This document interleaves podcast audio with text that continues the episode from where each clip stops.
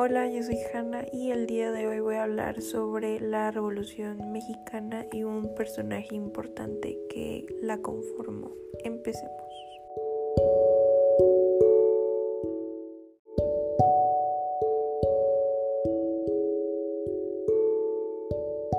La Revolución Mexicana dio inicio el 20 de noviembre de 1910 en México. Los antecedentes del por qué se dio el inicio de la revolución se remontan en la situación de México bajo la dictadura conocida como el porfiriato. Porfirio Díaz ejerció el poder en el país de manera dictatorial desde 1876 hasta 1911.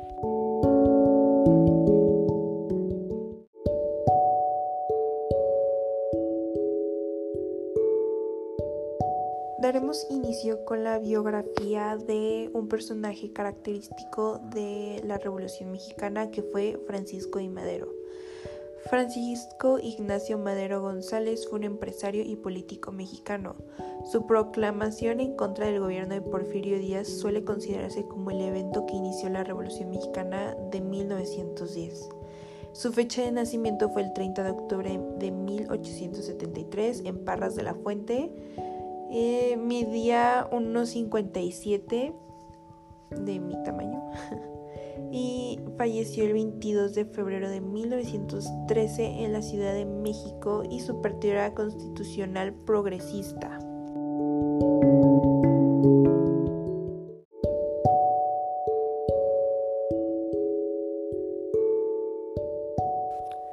La proclamación de Francisco y Madero en contra del gobierno de Porfirio Díaz suele considerarse como el evento que inició la Revolución Mexicana de 1910, como lo había comentado anteriormente. Durante este conflicto, Madero fue elegido como presidente de México, cargo que ejerció desde el 6 de noviembre de 1911. Poco más de un año después, en 1913, fue traicionado y asesinado junto al vicepresidente José María Pino Suárez como resultado de un golpe de Estado llamada la Decena Trágica, dirigido por Victoriano Huerta.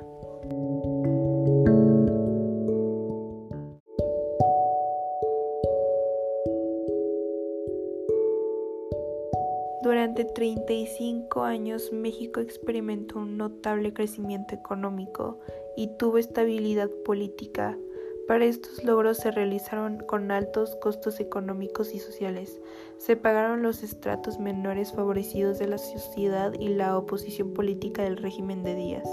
Durante la primera década del siglo XX estallaron varias crisis en diversas esferas de la vida nacional que reflejaban el creciente descontento de algunos sectores con el porfiriato. La revolución fue una lucha de diferentes pensamientos. Muchas personas dieron la vida gracias a este conflicto y gracias a esto tenemos la historia y tenemos mucho de lo que estamos viendo ahora y pues creo que es necesario saber valorar todo lo que varios este varias personas hicieron por nosotros.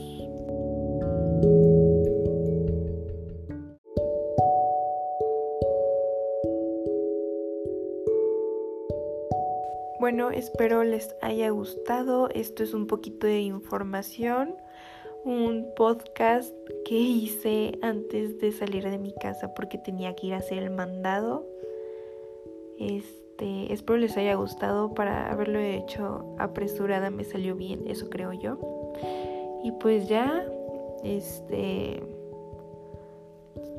Dios los bendiga, como dicen por aquí en mi pueblo, ¿no? Y usen cubrebocas porque no les vaya a dar COVID.